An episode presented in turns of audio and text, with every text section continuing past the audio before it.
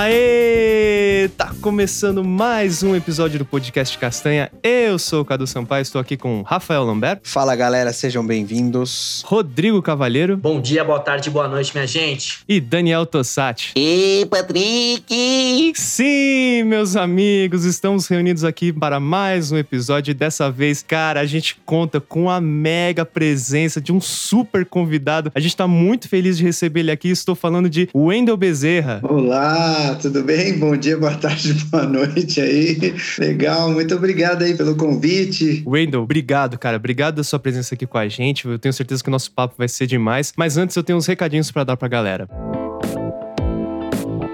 Muito bem, meus amigos, vamos para mais uma semaninha de recadinhos aqui no Podcast Castanha. Recados relacionados ao episódio número 27. Sim, episódio que nós recebemos nossos queridos amigos da banda Brasa, Pedro Lobo, Nicolas Fassano. Putz, cara, que papo maneiro, foi demais. A gente conversando sobre a rotina da banda, sobre os projetos futuros, né? Sim, Banda Brasa, a gente não. A gente se comportou no episódio, mas a gente é muito fã dos caras. Você se aguentou, né? Se segurou, se segurou. o Rafa em particular, né, Rafa? Rafa ia só trazer estribeiras, mas aí ele viu o Nicolas e o Pedro falando que não é o perfil deles e tal, de aguentar esses fãs aí meio alvoroçados. O Rafa deu uma seguradinha. Porra, você se, é o Brasa, eu amo o Brasa, mas o Forfã tem tatuagem do Forfã, tem o na minha parede aqui. Eu não queria ser uma tiete, tipo uma group, né? Mas, mas quase fui. Verdade, mas eles foram muito gente boa. Se você ainda não ouviu o episódio, dá uma conferida lá. Putz, tá bacana pra caramba. E além disso, a gente tem uma interação muito bacana nas redes sociais, né, Rodrigo? Pô, tá bem legal a receptividade da galera. A gente tá crescendo muito bem nas redes sociais, né? Instagram. E esse último foi em especial no Twitter, assim. A gente teve bastante curtida. É, muita gente compartilhou. Foi bem bacana mesmo. Agradecer a galera aí que compartilhou, curtiu. E é isso aí, vamos que vamos. É, quero agradecer também o pessoal do fã clube do Brasa, que pô, deu uma impulsionada legal no episódio pra gente, nos comentários também. E ao assessor, né, Rafa? A gente às vezes comenta na conversa com os entrevistados, mas a gente deixa de gravar tal. Dificilmente coloca isso nos episódios, né? Até uma falha minha. Mas vou deixar aqui o agradecimento, né, Rafa? Todos os assessores que a gente lida, porque são todos muito legais. Sim, todos. Todos os Alês. Todos, a maioria chama Alexandre, são- é o coral de Alexandre.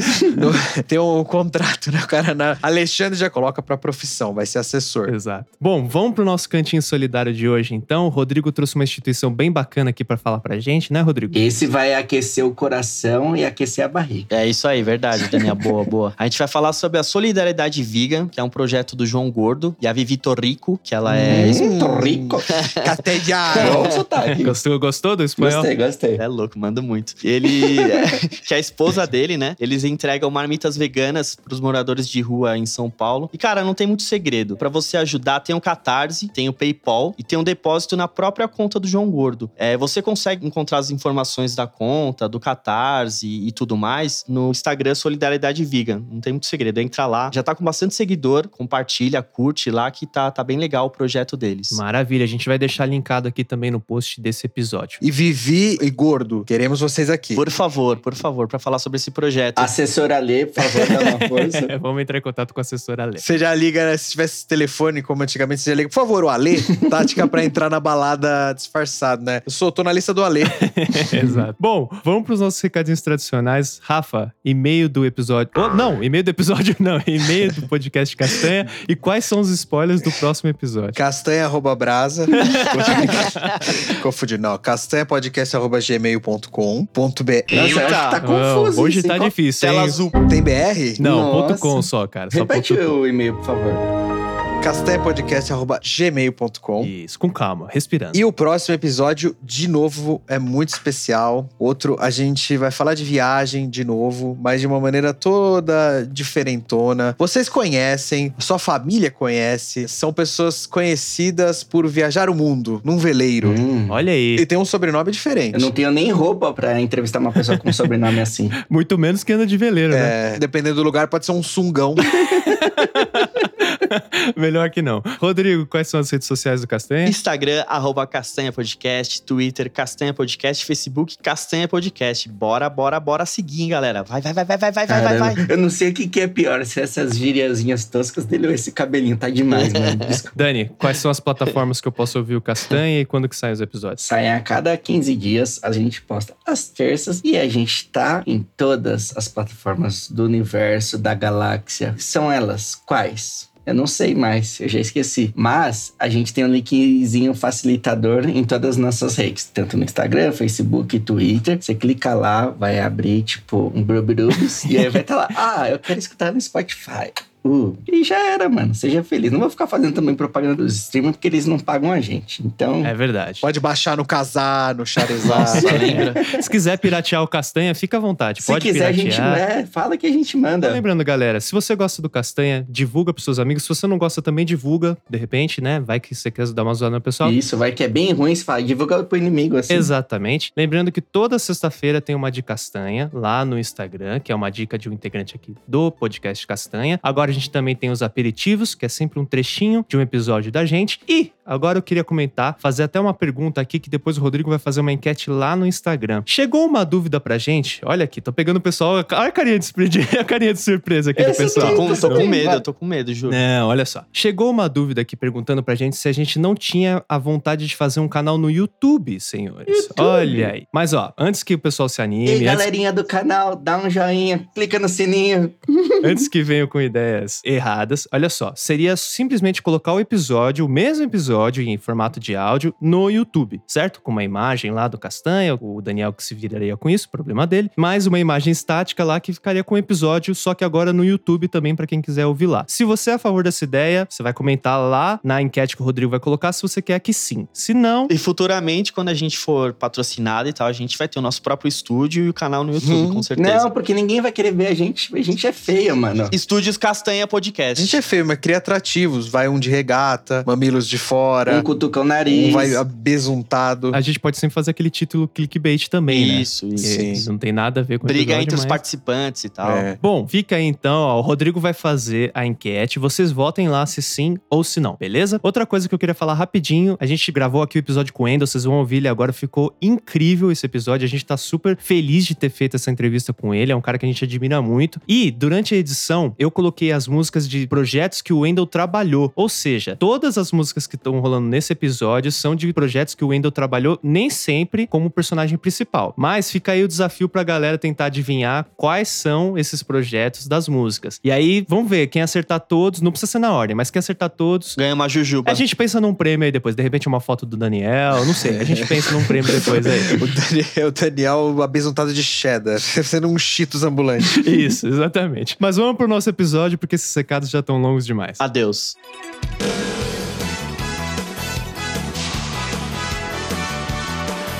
Bom, vamos lá. Oi, eu sei que você é um cara mega conhecido, mas como a gente tem o costume aqui no Castanha Podcast, toda vez que a gente recebe o convidado pela primeira vez, a gente pede pra ele se apresentar, falar um pouquinho de si. Então eu vou pedir pra você, por favor. Bom, para me apresentar aqui pessoal, eu sou o Wendel Bezerra, sou dublador, né, ator, dublador há 40 anos, dublo o Goku, Jack Chan das Aventuras de Jack Chan, Bob Esponja, o Bear Grylls do A Prova de Tudo, o Ryan Gosling, Ryan Phillip, Edward Norton, o Robert Pattinson, né, dublei na maioria dos filmes dele aí, fiz até o trailer do Batman. Sou pai de três filhos, tenho um canal no YouTube, eu tenho um curso de dublagem online, tenho uma lojinha virtual também. Cara, eu não paro, eu vou criando um monte de coisa. Agora eu também tô começando a inventar um podcast. Enfim, a gente não para quieto aqui.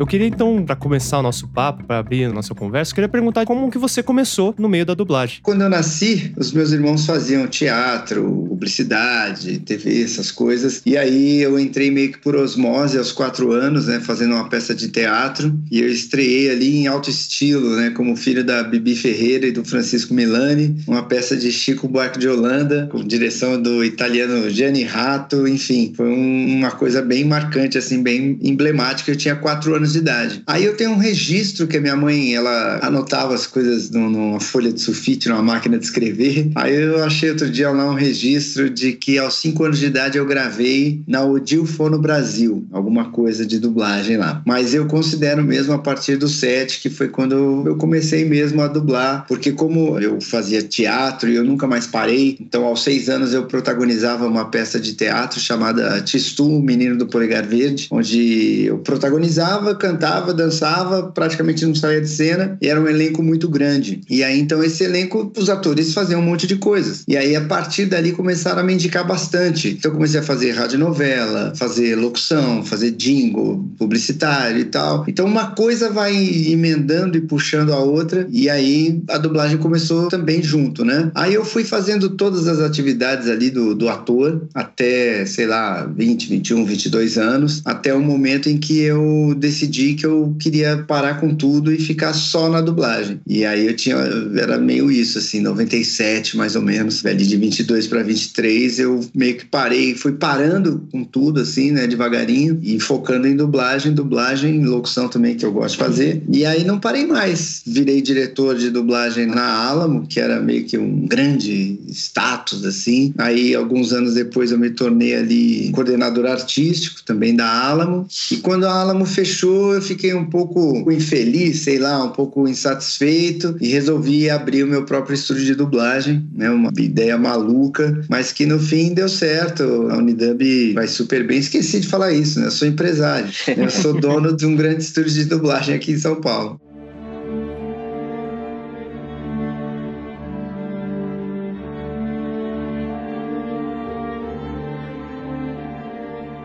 Você veio de uma família de dubladores, né? Você tem hoje os seus dois irmãos ainda atuam, atuam como dubladores. Como que foi a influência na sua casa? Porque assim, você tem uma família que é tão artística, deve ter alguma influência dos pais e influências de dublagem mesmo, assim, do Brasil, algum que você pegou, que te ajudou a desenvolver como dublador. Quais foram as suas influências? Meus pais nunca fizeram nada ligado a nada artístico, né? Foi uma coincidência da vida, assim, foi um acaso. E aí depois um foi puxando o outro. Na dublagem, na verdade, a gente começou meio juntos. Não foi que eles já dublavam e aí eu, por ser o mais novo, entrei depois, né? A gente começou juntos. Eram cinco irmãos, os dois mais velhos saíram, né? Pararam, foram fazer outras coisas da vida, outras profissões. E aí ficou eu, Ulisses e a Úrsula. E aí a gente também não parou mais de dublar, assim. Teve períodos de, sei lá, a Úrsula foi uma época, ela fez química na faculdade e tal, né? Então teve uns períodos períodos, assim, às vezes de meio comum, né, do jovem. Ai, não sei o que eu quero. Comigo meio que foi o contrário. Eu fiz, me formei em direito, mas é, no meio da faculdade eu já sabia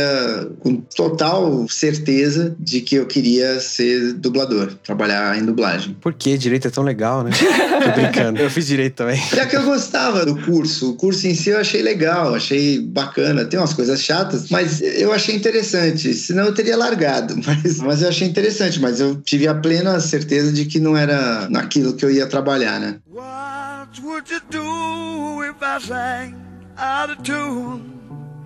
Would you stand up and walk out on Vou emendar aqui uma, aproveitando que você falou do início. É, eu acho que tem uns fatos meio que peculiares ali na dublagem, especialmente antiga, assim, que muitas mulheres dublavam garotada, criançada, né? Não sei se era pelo fato de não existir, eu acho que talvez crianças dubladoras, mas em compensação, no anime já é uma coisa mais comum isso, né, de mulheres. Eu queria que você comentasse um pouco disso, né? É, vou falar um pouquinho. Quem quiser saber um pouco mais sobre esse assunto, tem um vídeo recente no meu canal onde eu falo exatamente exatamente sobre isso, sobre mulheres dublando meninos. Sim, sem dúvida, lá no começo, assim, lá atrás, era porque realmente não, não havia crianças, assim, né, que entrassem muito nesse universo. Então era super comum e o público estava acostumado, de certa forma, né, a ouvir voz de mulher nas crianças, nos filmes, né? E aí, ao longo dos anos, isso foi morrendo, né? Quando eu dublava, é, quando eu era criança, meio que tinha eu, aí um pouquinho depois surgiu o Hermes Baroli, né, que faz a voz do Ceia. E aí pintava um ou outro. O próprio Rodrigo Faro dublou um pouquinho, mas é, não vingou muito, não seguiu. Então era difícil. Pintavam umas crianças, elas não iam tão bem porque ah, é um pouco específico, é um pouco difícil ali a dublagem, né? E tinha gente que desistia também, enfim. Hoje não. Hoje tem muita criança. Muita assim, a gente sempre acha que tem pouco, porque elas vão crescendo, a voz muda. Então, quando a criança ficou Sim. boa, ela já não tem mais a idade. Já começa aquela voz que fica eu tô falando assim. Mas hoje tem bastante criança e adolescente, especialmente para filmes assim, é bem difícil ter uma mulher fazendo um menino. Uhum. O que acontece às vezes tem umas duas, três que, cara, elas enganam assim perfeitamente. Eu já assisti um filme inteirinho e esperar os créditos, falei, meu, eu quero saber o nome desse menino. E aí era uma dubladora. E foi feito no meu estúdio.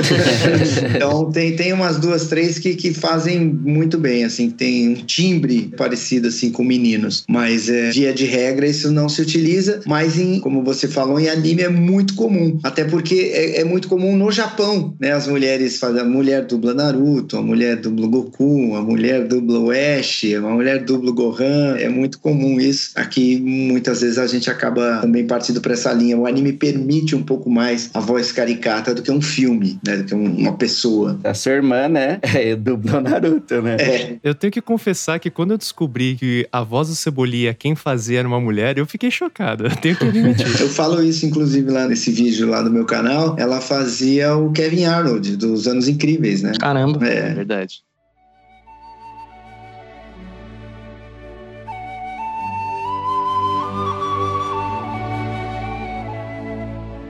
É, Wendel, esse lance de dublador oficial, ele existe mesmo? Tem algum tipo de contrato pra você ser o dublador oficial, sei lá, do Goku ou do, do Bob Esponja? Como é que funciona esse lance? Não, não existe absolutamente nada, assim, é bem é, informal. Do mesmo jeito que amanhã alguém da Nickelodeon acha que, que não tem que ser mais eu, eu também posso amanhã falar, não quero mais fazer o Bob Esponja. E aí ninguém tem multa pra ninguém, é um troço meio informal. Mas como o mercado, ele funciona, né, ou sei lá, há uns 80 anos quase, existe uma dinâmica natural, assim, das coisas. E o mesmo para atores também, né? Eu fui quem mais dublei o Edward Norton e o Robert Pattinson. Mas assim, não existe nenhuma obrigação, nenhum contrato, nenhuma contrapartida de nenhum estúdio e nem da minha parte, assim, sabe? O cara, se ele achar que deve colocar, sei lá, o Rafael para fazer, vai colocar o Rafael, né? Normalmente hoje, cada vez mais o cliente, ele tende a,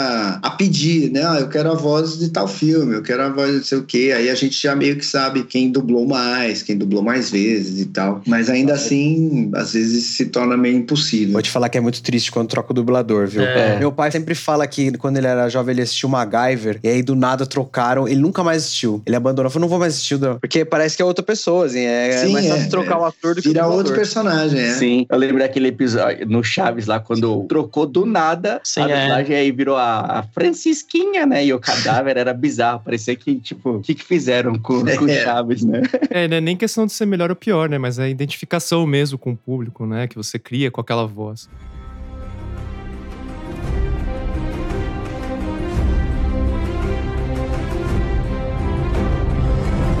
É, aproveitar então que o Daniel falou do Chaves, eu queria fazer uma pergunta não tanto do lado técnico, mas pelo menos pra mim, eu vejo você e o Guilherme Briggs como dois dubladores que botaram o papel do dublador em outro patamar. Eu acho que vocês trouxeram o papel do dublador, vocês colocaram embaixo de um holofote, falar assim, olha, cara, não- nós não somos só vozes, nós somos pessoas, atores, profissionais que fazem esse tipo de arte. E é óbvio que existem tantos bons dubladores, né? O Brasil é super conhecido pela dublagem, né? Uma dublagem excelente. Tava aproveitando o gancho do Chaves, porque eu acho a dublagem do Chaves incrível, incrível. E foi uma galera que começou antes de vocês, né? Uma galera incrível. Por que que você acha que... O que que foi que vocês fizeram que trouxe pra mídia, assim, pra luz, o papel do dublador? Se você concorda com isso também, né? Não, eu concordo. Eu acho que a gente, eh, primeiro, eu acho que a gente se tornou disponível né, ao público. Né, as coisas começaram com os eventos né, de, de cultura pop, nerd, geek, e eu acho que a gente interagia bastante com as pessoas. Puxa, eu, acho- eu sinto hoje que eu criei um laço mesmo assim com as pessoas que, que me acompanham, que conversam comigo, que vão nos eventos. É tudo muito carinhoso, né? Acho que a gente desmistificou algumas coisas, informando ao público. No meu canal, por exemplo, eu trago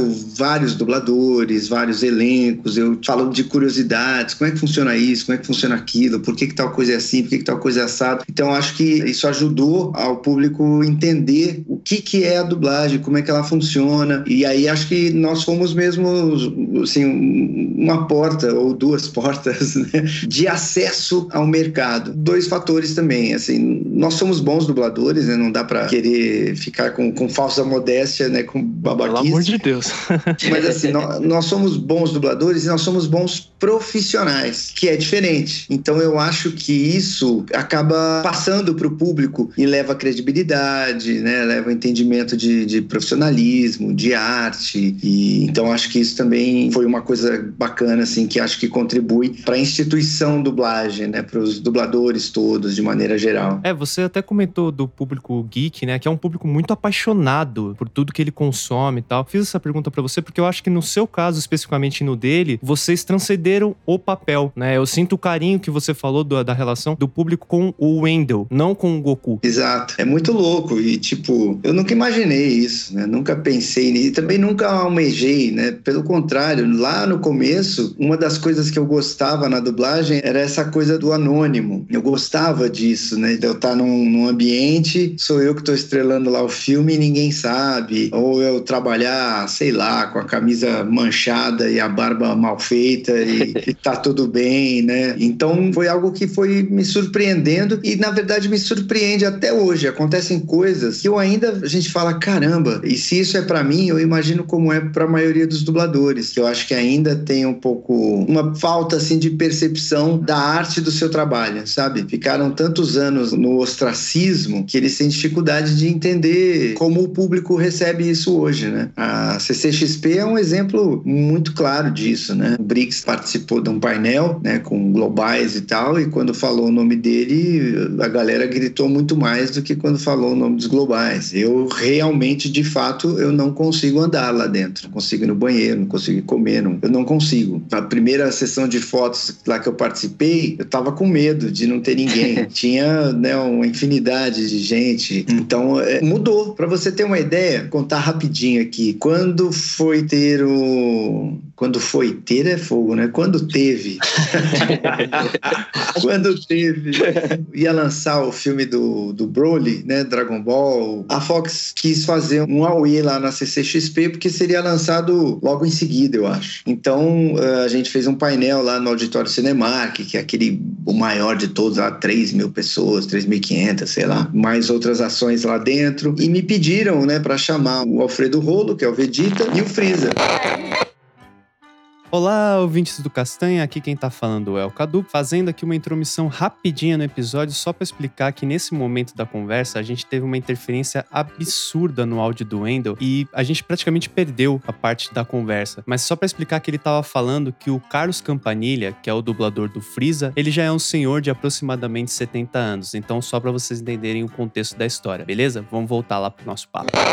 Então ele tava achando que era esses eventos que a gente faz faz às vezes, que são eventos às vezes pequenos, né? Porque tem no Brasil inteiro. Então tem evento que tem mil pessoas, sei lá. Isso no evento inteiro, né? Espalhadas, né? Por, por salas e tal. Então ele queria saber de cachê, ele queria saber de não sei o quê. Daí eu fui falando com ele, fui tentando explicar e tal, mas ele não, não entendia muito. Aí quando precisou dos dados dele, ó, precisa do seu CPF, do não sei o quê, não sei o quê. Mas pra quê? Não, lá na entrada alguém vai e me pega. E não, não é assim. Tem que cadastrar cadastrar. Então ele tava, ele fez de tudo para não ir. Ele só foi, acho que por minha causa, assim, porque a gente está bem e tal, e aí ele acreditou em mim. Quando ele chegou lá, tudo bem, confusão, um monte de gente e tal, mas quando ele entrou no palco e viu a reação de 3.500 pessoas à voz dele, eu tenho certeza que é algo que vai ficar marcado na vida dele, assim, profundamente, porque ele dubla há, sei lá, 50, 55 anos, e foi a primeira vez que ele viu ele ter uma resposta do público como se fosse um cantor. E foi legal, cara. Foi até bonitinho, porque aí depois dali a gente foi para uma entrevista, depois para não sei onde, depois não sei o que. Ele ficava mandando mensagem de áudio para a mulher dele pelo WhatsApp várias vezes, né? Contando, ah, agora aconteceu isso e isso, ah, agora a gente fez não sei o que, ah, agora eu não sei o que. Animadão. É, é, e aí acho que ele entendeu o porquê que era tão difícil tudo que eu tava pedindo para ele. Tinha outro tamanho aquilo, tinha outro aspecto, né? Mas foi legal. E eu, particularmente nesse dia aí, achei até um pouco errado, que no no fim foi só eu, o Alfredo Rolo e o Campanile estavam lá, mas enfim. Eles me levaram lá para trás, antes do painel, me levaram lá pro camarim, onde eles recebem, sei lá, o Will Smith. E aí, cara, porra, uns puta banquete, os negócios. Meu nome na porta, né? Tinha um camarim para mim lá, o Wendel Bezerra. Que legal. Uh, e, é claro, é gostoso, é divertido, é legal, mas na verdade isso é importante para a profissão, para a instituição dublagem.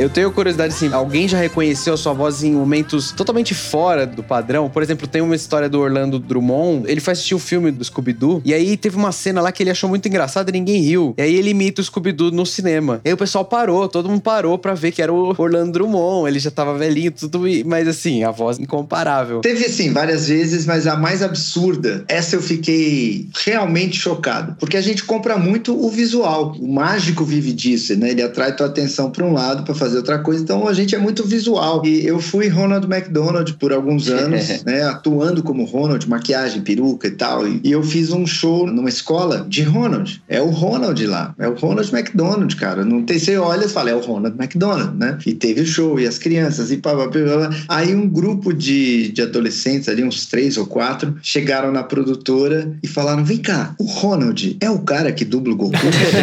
eu achei muito louco. Eu falei, cara, como é que eles conseguiram? Conseguiram Caramba. desassociar, né, aquela imagem da minha voz. Muito louco. Eu achei esse, esse foi, foi marcante, assim, porque eu fiquei com isso na cabeça. Eu saí de lá com isso na cabeça. Falei, porra, como é que pode? E aí, depois você vai entendendo, né? Cada vez que o Goku fica maior como personagem, né? Pelo menos para mim, eu vou vendo porra, o alcance dele nas pessoas, né? Passa a fazer cada vez mais sentido. Mas é, foi, essa foi bem surpreendente. O bom é que o Goku nunca morre, né?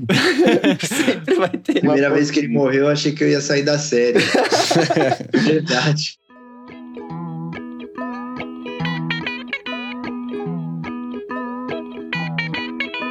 Puxando a onda do Goku aqui, eu queria entender por que você nunca dublou o Goku em jogos, né? Teve até uma petição aí, né? É, não, é porque assim, é, você fazer a localização de um game é, é, meio caro, mais caro do que dublar um filme. Só que o público compra. Pra caramba, né? Se não comprasse, eles mandariam dublar. Mas como compra, acho que o cara faz a conta do custo-benefício. Fala, pô, eu vou ganhar, sei lá, vou inventar, né? Eu vou ganhar um milhão e gastar zero. Se eu mandar dublar, eu vou gastar 100 mil, mas vou ganhar 1 milhão e 50. Então não vale a pena. Vou Sim. deixar de ganhar 50 mil. Eu acho que é meio que por aí, na minha cabeça, porque não faz sentido. Eles dublam em inglês e o público aqui consome, é um público que consome, que gosta, que realmente reclama do tipo, pô, tinha que estar tá dublado, tinha que estar tá dublado, tinha que estar tá dublado. Mas essa reclamação, ela não resulta em números. Então eu acho que os caras. Que não é palpável, às vezes, né, também. É, ou poderia ter uma cobrança mais forte, assim, nas redes sociais da Bandai, sei lá acho que é a Bandai, né, que, uhum. traz os jogos. E aí eu acho que é por isso. Queria aproveitar aqui, você falou de ser reconhecido. Os seus filhos te reconhecem suas vozes, assim, no, nos filmes e como que é. E eu queria aproveitar que o meu filho aqui tá do lado, ele tá maluco aqui no meu lado. Eu não sei se ele vai conseguir fazer a pergunta, ele vai pedir para mim fazer a pergunta. E aí, o que, que você vai querer? Você quer falar?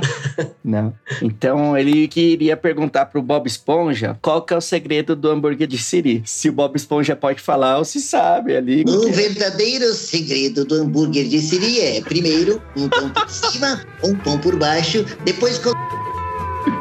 E aí depois você precisa colocar... Sim, é claro, ser do, do, do, do principal, daquele que faz toda a diferença. Internet hoje acho que tá ruim, né? Incrível. Demais, demais. Os meus filhos conhecem, assim, eles reconhecem minha voz. O menorzinho de três anos, eu acho que ele ainda não entendeu 100% que sou eu, que é o meu trabalho, que eu gravo e tal, porque ele vê desenhos né, que tem minha voz e tal. Então eu percebi que às vezes ele achava que eu simplesmente estava imitando o que passava na TV, que eu ficava brincando com ele, né? Tipo, o personagem falava, eu falava aqui, o personagem falava. É. Então eu achava que ele achava que era uma imitação. Ele acha, cara, meu pai é bom mesmo, ele imita direitinho. Né?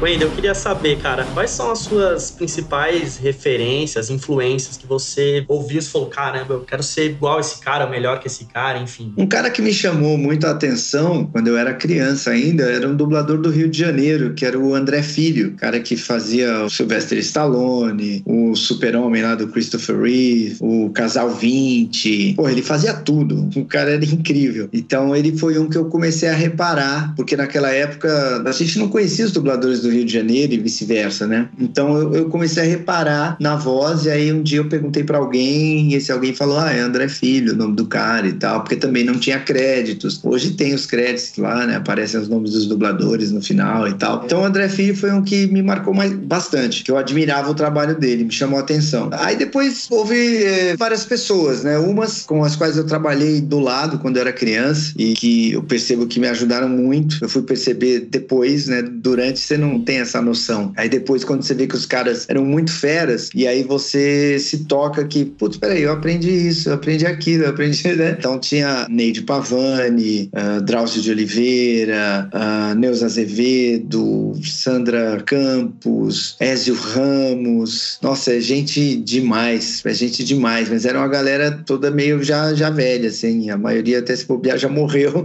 mas eu trabalhava ali do lado deles, sempre, né? Aldo César, Eleu Salvador, Isaura Gomes, nossa, é uma galera incrível. E um diretor que me marcou, assim, como dublador foi o Líbero Miguel, que era a voz do Satangos, do Jaspion, porque ele era respeitadíssimo, assim, e eu era criança ali, adolescente, pré-adolescente, e teve uma vez num filme, uma cena mais difícil, assim, mais dramática, ele me fez fazer, sei lá, dez vezes a cena, não sei quantas vezes, mas assim, o que eu achei legal é que as pessoas, os diretores, hoje também, a maioria, assim, eles são muito condescendentes com crianças e adolescentes, porque, ah, tá bom, ah, que bonitinho, ah, mas ele não, ele me tratou ali como um ator de 30 anos de idade, entendeu? Não, é mais assim, é mais assado, vamos de novo, até eu fazer. E isso foi legal, que não é que eu, eu estava com dificuldade de fazer, eu estava com vergonha, ou achando que o que eu estava entregando estava bom. Eu conseguia fazer o que ele estava pedindo, mas no caso da dublagem especificamente, eu achei que não precisava, ou que estava bom. Tinha aquela coisa do elenco estar tá dentro do estúdio, então tava todo mundo ali me assistindo. Então juntou um pouco de tudo, assim, de vergonha, com achar que, ah, tá bom, a maioria aprova isso daí que eu tô fazendo. E ele não, ele ficou pegando no meu pé e tal, até sair o resultado. E aí ele falou, pô, tá vendo? Eu sabia que você conseguia, né? Eu sabia que você seria capaz. E a galera aplaudiu na hora quando eu acertei a cena ali e tal. Então, acho que foi um ponto marcante, assim, de eu perceber como ator e anos mais tarde como diretor, que, poxa, tem que ser como o Líbero era, como o Garcia Júnior era no, nos projetos da Disney que ele dirigia. Então, essa galera ajudou demais, assim, a me formar. Você acabou de comentar, então, sobre ator diretor, né? E eu queria fazer minha pergunta relacionada a isso. Eu me lembro que uma vez eu fui assistir uma peça de teatro com uma amiga, atriz, e no meio da peça eu falei, nossa, mas esses atores são ruins, né? E ela virou para mim e falou assim: então, eu acho que a culpa é da direção. E começou a me explicar. E aí eu comecei a ver com outros olhos, claro, meu olhar amador, mas eu comecei a ver com outros olhos. No caso da dublagem, que a gente tá só ouvindo, é você que trabalha tanto numa área quanto na outra, tanto como diretor quanto como dublador. O que, que é a responsabilidade de cada um. Eu sei que assim o diretor ele é, acaba tendo a responsabilidade geral, né, final. Mas quando eu público, né, quando a gente está consumindo, o que que eu posso identificar que hum, aqui acho que foi de repente uma falha da direção ou uma falha de atuação? É porque assim o dublador ele erra bastante porque é difícil. Erra que eu digo são em vários em, em vários aspectozinhos assim, às vezes no tom, né, às vezes no volume, enfim, na inflexão, no texto duro, quadrado. Então o diretor ele tá meio que ali para limpar essas arestas. Então, por exemplo, se um diálogo tá alto demais, eu sempre acho que a culpa é do diretor, porque o dublador, ele tá com fone de ouvido, ele tá lendo, tá tentando encaixar, ele tá, ele, ele, ele tá administrando cinco, seis, oito informações ao mesmo tempo e tendo que estar tá sempre um pouco à frente do que vai acontecer. O diretor tá aqui assim, ele tá só sentado assistindo. Então, ele tem a obrigação assim monstruosa de perceber se o tom tá certo, se o diálogo tá consciente consistente, se aquelas palavras fazem sentido, assim, no sentido de que é assim que a gente fala isso em português. Eu acho que o diretor ele é 50% pelo menos da qualidade da dublagem, né? Responsabilidade dele. Ele pode estragar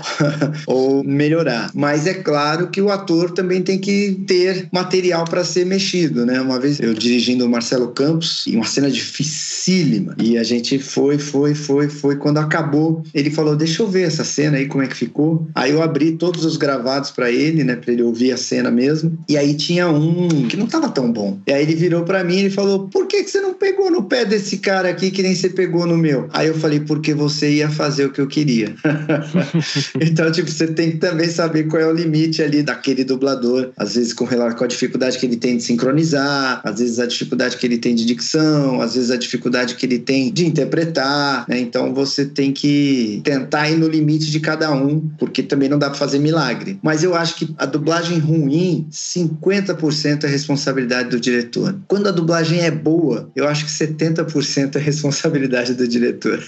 Só para encaixar uma perguntinha rapidinha no mesmo assunto, o diretor de dublagem, ele também é responsável na parte de mixagem, não de botar a mão na massa, mas de dirigir aquela parte de mixagem? Ou isso é do estúdio que contratou vocês, de repente é fora? Porque isso eu sinto uma diferença também na qualidade de dublagem brasileira. Quando eu penso em mixagem de música, a gente pensa logo Estados Unidos, né? É, Alemanha tal, que são mercados muito fortes nisso e realmente são muito bons, né? Mas eu vejo a dublagem brasileira, às vezes, melhor mixada do que dublagens é, de outros países. Sim, é, a mixagem não. O diretor, via de regra absoluta, é, não faz parte. Vai para mixagem, né, que normalmente é dentro do próprio estúdio que dublou, né, e aí tem mixadores que já estão super acostumados com dublagem e tal. Hoje em dia acontece bastante desses filmes são dublados aqui em português e vão para serem mixados, sei lá, em Los Angeles, por exemplo. Isso costuma, na minha opinião, não ser uma boa experiência, porque eles não entendem a nossa língua, então muitas vezes a dublagem, cara, por uma sílaba, às vezes a última sílaba está embaixo de um efeito, embaixo de alguma coisa e ele não percebe que está comido ou que determinada palavra quando junta com a do outro, o personagem cria uma elisão esquisita, então às vezes ele precisa levantar um pouquinho o volume de um especificamente para ficar mais clara aquela sílaba. Então eu acho ruim por conta disso e também porque os americanos agora que eles estão começando a aprender a dublar, porque eles só consumiam os produtos deles em inglês. Quando tinha algum filme no cinema, um filme francês e tal, eles viam legendado. Agora, com Netflix, por exemplo, que os caras compram conteúdo do mundo inteiro, os americanos estão começando a ver séries espanholas, séries turcas, e aí a Netflix tem dublado isso. Então os americanos estão meio que aprendendo a dublar é, em volume, como a gente dubla aqui. Então os mixadores de lá, eles estavam acostumados a, a mixar, como você falou, música ou os próprios filmes. A mixagem para dublagem, ela é diferente da mixagem original. Aí eu não vou conseguir te explicar tecnicamente porque não é a minha praia. Hum. Mas assim, se sentasse aqui meu mixador para conversar com vocês, ele ia ficar quatro horas falando das diferenças, não sei o que, dos requisitos, de OAB, que tal empresa que é assim, tal empresa que é assado, tem o volume da lei, não sei o que, tem não sei o que lá, tem a ME, que é um canal de músicas e efeitos que, né, que, que vem originalmente já dos próprios produtores e papapi, papapá. É bem complicado. Então, para os nossos ouvidos aqui, ah, uma coisa também é você assistir em 2.0, em 5.1, em 7.1, então tudo é diferente. Os nossos mixadores, eles estão mais habituados a mixar dublagem e nós também acostumados a ouvir de um determinado jeito. Por isso que às vezes a gente encontra também, eu descobri que às vezes tem questão de internet também que influencia na mixagem, aquelas coisas às vezes do diálogo tá baixo e os sons estão super altos, aí você fica baixando e levantando o volume o tempo inteiro. Isso normalmente é uma mixagem meio equivocada, mas parece que eventualmente às vezes a, a internet às vezes influi nisso também. Eu não entendi muito essa parte, mas enfim. Eu odeio isso. Nossa, é insuportável. Eu paro de ver.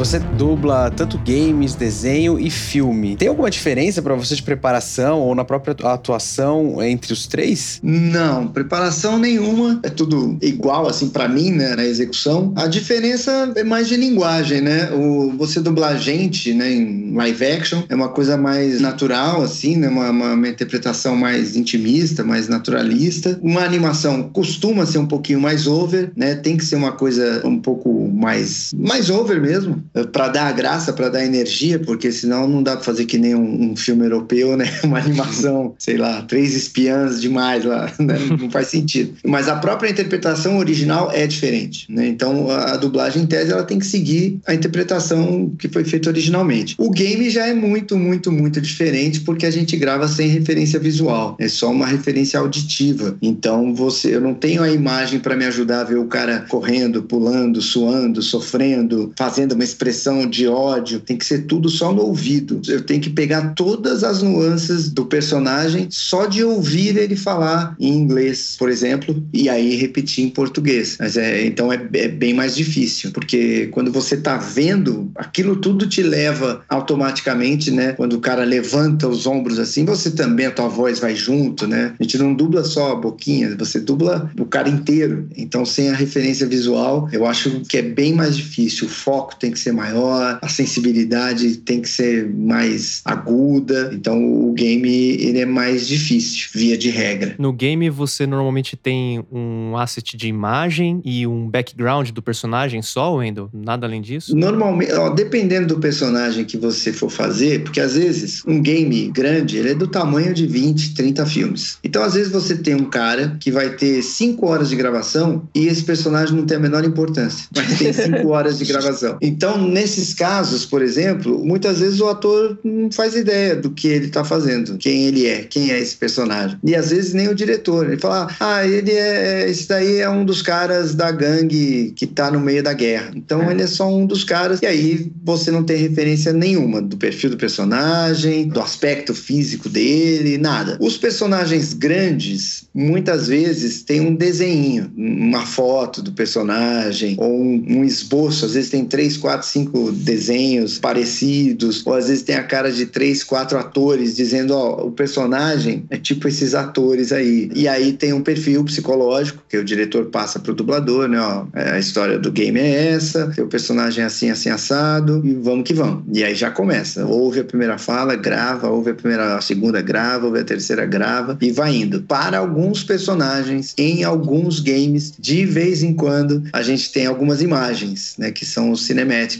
Um vídeo ali que você dubla, mas normalmente o cinematic ele não tá como vai estar no game. Nunca tá finalizado, às vezes tá só esboçado, às vezes não tem movimento de boca ainda. É uma coisa bem rudimentar. Quando eu fiz o Detroit, eu dublei o Marcos, que era é um dos protagonistas do game. E algumas falas num, num determinado batch, que vem em blocos, né? Você vai gravando, demora um tempo. Acho que no último bloco, talvez, ou no penúltimo, algumas das minhas falas vinham com um link para você clicar. E aí abria como a gente tava aqui, tipo quatro, cinco telas da mesma cena. Eram quatro câmeras, cinco câmeras diferentes que mostravam os atores de verdade. Ah, Eles legal. gravando a cena com aqueles pontinhos, né? De, de... Motion capture, né? É. Pô, que demais. Então eu, eu, cheguei a dublar algumas coisinhas em cima da imagem real. Isso foi, foi bem legal. Foi legal ver os caras gravando. É, animal.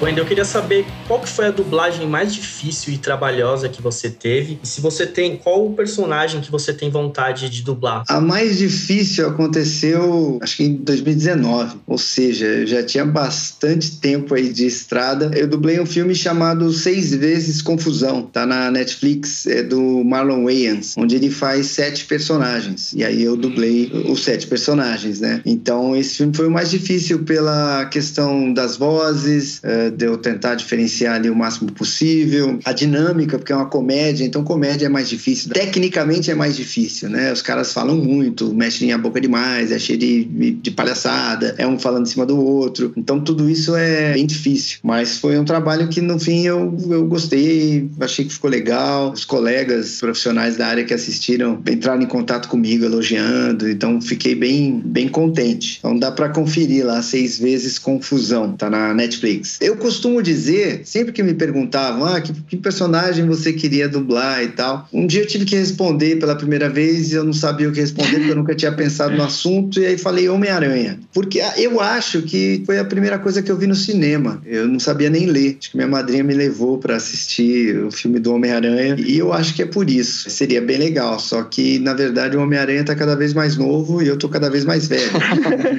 então, é, vamos ver esse multiverso aí, né? Vai é, saber se tem uma é, chance. É, é verdade. Mas em compensação, talvez venha um Batman por aí, né? Então, não é nada mal, né? É, quem sabe não foi uma coisa mais legal, mais interessante. É, a gente vai ficar no aguardo aqui agora.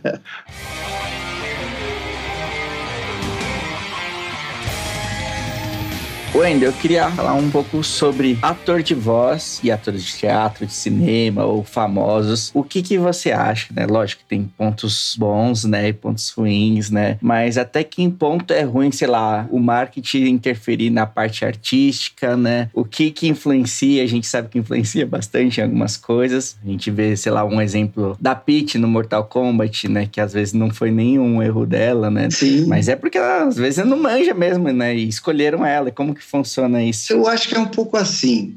É como se eu chegasse onde eu vou morar, estou comprando lá um apartamento, e aí eu começo a falar, cara, é, eu acho que devia botar, sei lá, a sala aqui, devia botar o banheiro para cá, acho que devia ser maior aqui a cozinha. Não faz sentido eu ficar opinando sobre isso, porque tudo tem uma lógica. O cara fala, não, mas é que o, o encanamento vai passar aqui, não sei, tal coisa sempre funciona de tal forma, a estrutura tem que vir antes do não sei o que lá e tal. Então, eu acho que o grande problema é que normalmente essas pessoas que escolhem quem vai dublar, né, os famosos que vão dublar, eles decidem e pronto. Dificilmente trocam uma ideia com o estúdio, com o diretor para escolher opções. Né? Tem empresas que são que levam mais a sério e tal, que fazem testes com famosos. Esses testes são submetidos aos clientes lá fora, né, aos produtores e tal. Aí a chance do acerto já fica maior. Mas muitas vezes os caras simplesmente tiram da cartola e falam: ah, eu quero o Luciano Huck para fazer isso aqui. E dane-se, acabou. E aí acontece isso: esse prédio cairia, né? Se eu quisesse dar uma opinião de como seria a construção do prédio, ele ia cair. E aí sobra para o diretor se matar e fazer, dar um jeito de ficar bacana. Mas eu não sou absolutamente contra famosos participarem de dublagem. Eu não sou contra. É, acho que faz parte do show. Acho que agrega, sim. E acho que sendo sendo bem feitinho, sendo bem tocado, havendo tempo para você gravar com a pessoa, havendo sentido daquela pessoa ter sido escolhida e não pelo fato de que ah, ele tem 20 milhões de seguidores, põe ele aí. Havendo sentido, eu acho que é possível fazer um trabalho legal e acho que bem ou mal, tudo isso só fez bem para dublagem. Com certeza. Né? E até hoje, acho que continua fazendo. Sempre que dão um tiro errado, o pessoal fala: "Tá vendo? Os dubladores é que são foda, tem que ser os dubladores". Então isso só levanta a bola da gente.